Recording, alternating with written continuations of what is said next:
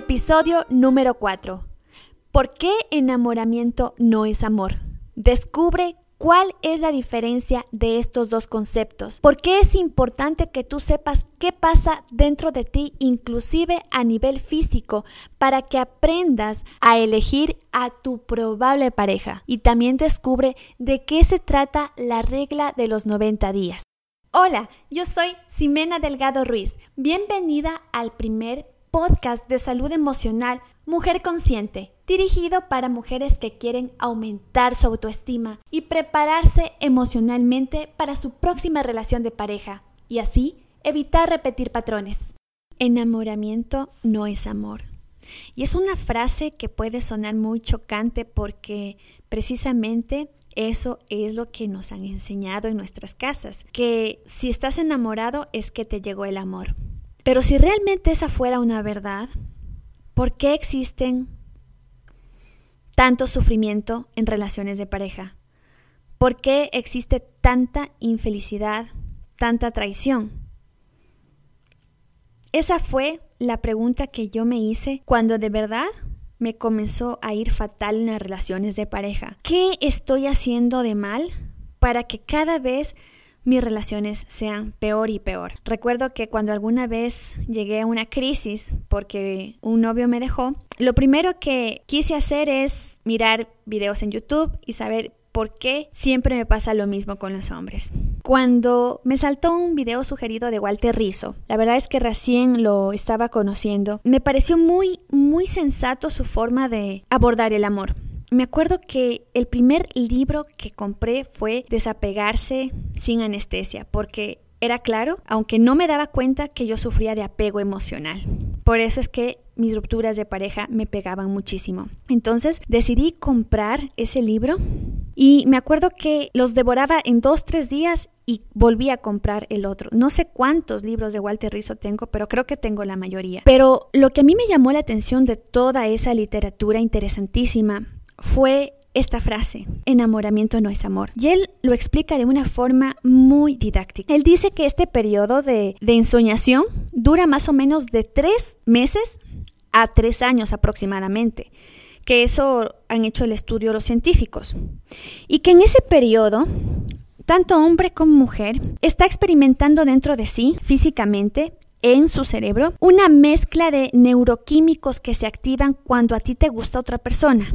Es decir, en tu cerebro se están combinando oxitocina, dopamina, citoquina, endorfina. Y todo ese cóctel recorre tus torrentes sanguíneos, es decir, que es como que tú estuvieras drogado de forma natural. Es por eso que cuando tú estás enamorado, pues ves el mundo hermoso, aunque se esté cayendo a pedazos, ves a esa persona hermosa, preciosa, con unos atributos increíbles. Y los defectos casi, casi que no existen. ¿Por qué saber esto es tan importante? Walter Rizzo explica que esta época no es real. Todo lo bueno que tú eres lo ves proyectado en esa persona.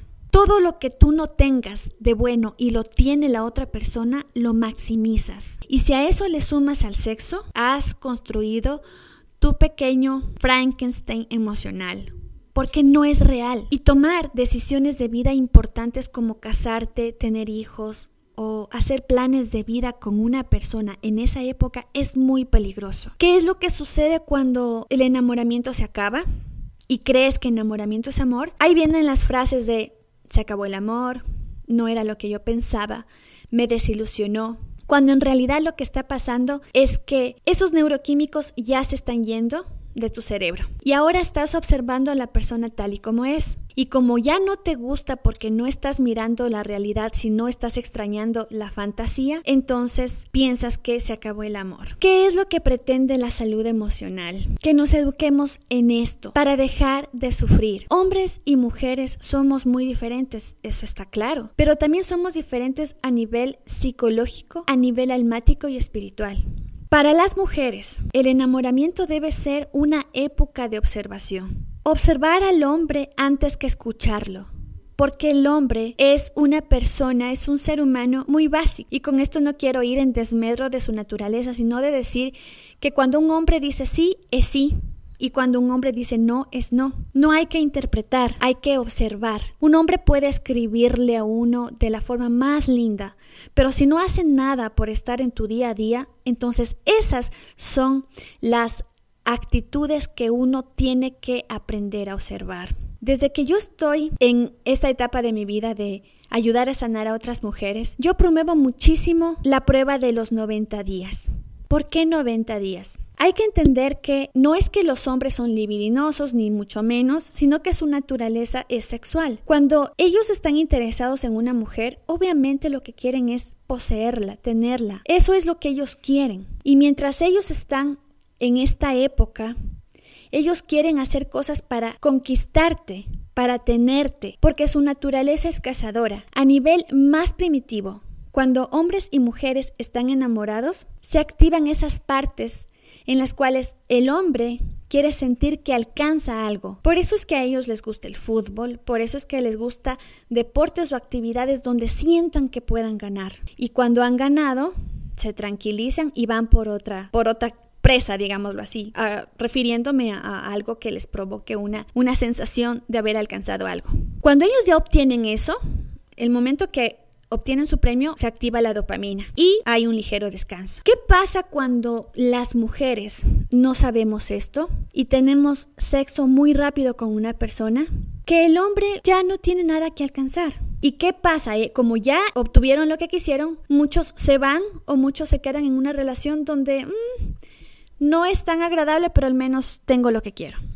¿Y qué pasa con las mujeres? En cambio, las mujeres, el momento que nos involucramos sexualmente, es inevitable que involucramos sentimientos. Y luego del sexo, la mujer se involucra a nivel relacional con la oxitocina, que es la hormona del amor. O sea, la, la mujer se va enamorando a medida que tiene sexo con un hombre. Y el hombre, si es que no tuvo ese proceso de alcanzar las cosas, pues bueno, se va a cansar algún momento y te va a dejar. Por eso es que es súper aconsejable la regla de los 90 días y comienza así. Desde que un hombre te dice claramente que está interesado en ti, los primeros 30 días, ocúpalos para conocerte con esa persona, para salir. Y esas salidas no tienen que ser en la noche, ni en tu casa, ni en la de él. Ya me vas a entender por qué. O, lógicamente, si tú lo citas en tu casa o en su casa en la noche, obviamente se va a prestar para acostarte, pero eso es lo que queremos evitar. Préstame mucha atención. Los primeros 30 días son básicamente para conocer a esa persona. Pueden haber besos, abrazos, pero por favor, Mantén ese estado de conocer. Los segundos 30 días vas a ocuparlos en integrarlo a tu vida. Por ejemplo, si tú gustas de bailar, pues invítalo a que te vea bailar. Si tú, se me ocurre, cuidado de animalitos, estás en alguna fundación, inclúyelo. Fortalezcan relaciones en las cuales se experimenten compartiendo. Activen esas relaciones. Puedes subirle un poquito más el nivel de los besos y abrazos, pero no te acuestes. Y si él se quiere acostar, tú no le vas a decir, oye, es que no es tiempo. Simplemente direcciónalo, direcciona otras actividades para que entienda a nivel subconsciente que si quiere algo es a nivel de compromiso. Los otros últimos 30 días, que serían los 90 días, tú tienes que tratar de conocer a su familia y con eso no quiero decirte que ya vayas a comprometerte en una relación de matrimonio. Lo que quiero decirte es que tienes que saber de dónde viene una persona. ¿Cómo trata a su madre, a la mujer que le dio la vida? Porque si a su madre no la trata como se debe, ¿Cómo crees que te puede tratar a ti? Trata de que tu familia también lo conozca, para que puedan ustedes ver en dónde se están metiendo y con quién se están involucrando. Si esa persona no logra pasar esos filtros, no te has perdido de nada, simplemente no fue para ti y lo más importante, te has ahorrado un montón de sufrimiento. La cosa es irle soltando al hombre pequeños, pequeñas recompensas de acuerdo al nivel de compromiso que demuestre contigo. Y al día 91 puedes disfrutar de la relación sexual más plena y hermosa. Muchas de mis chicas me dicen, oye, ¿y no será que estamos siendo muy cerebrales con esto? ¿No será que no estamos dejando que fluyan las cosas?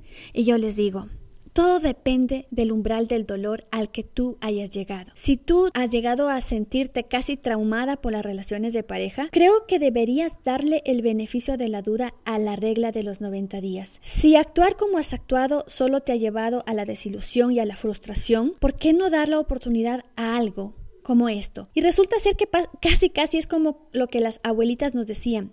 Mijita, date a desear. Pero lo tomamos desde el punto de vista moralista y creo que por eso no tuvo su, su éxito. Pero si lo miras desde el punto de vista psicológico, que te he explicado de los neuroquímicos del cerebro. Si lo miras desde el punto de vista de cómo funciona un hombre antes de acostarse y cómo funciona una mujer después de acostarse, entonces va tomando sentido esto de esperar, esperar para que puedas mirar a quién dejas entrar en tu vida. Ahora, yo no estoy diciendo que el sexo es malo, al contrario, yo pienso que es una gran bendición. Y yo les digo a mis chicas, oye, si tú te conoces con alguien y te gusta, y les nace esa pasión, oye, dale, disfruta el sexo, es una bendición.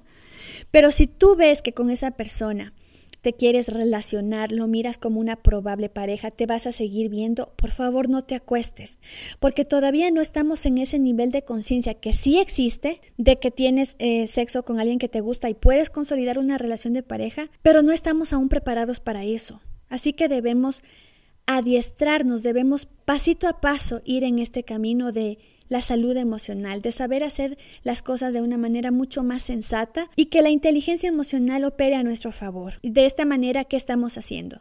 Estamos eligiendo, estamos filtrando y estamos cuidando nuestra integridad emocional y física para poder realmente darle paso a la persona que se merece estar a tu lado. Y para cerrar, quiero contarte algo personal. En febrero de este año nos volvimos a encontrar con un ex amor, el hombre al que yo más amé. Los dos divorciados, en plano de amigos, nos pusimos a recordar nuestra relación y él me dijo lo siguiente, ¿sabes por qué pienso que nuestro amor fue tan bonito? Porque supimos esperar a tener sexo.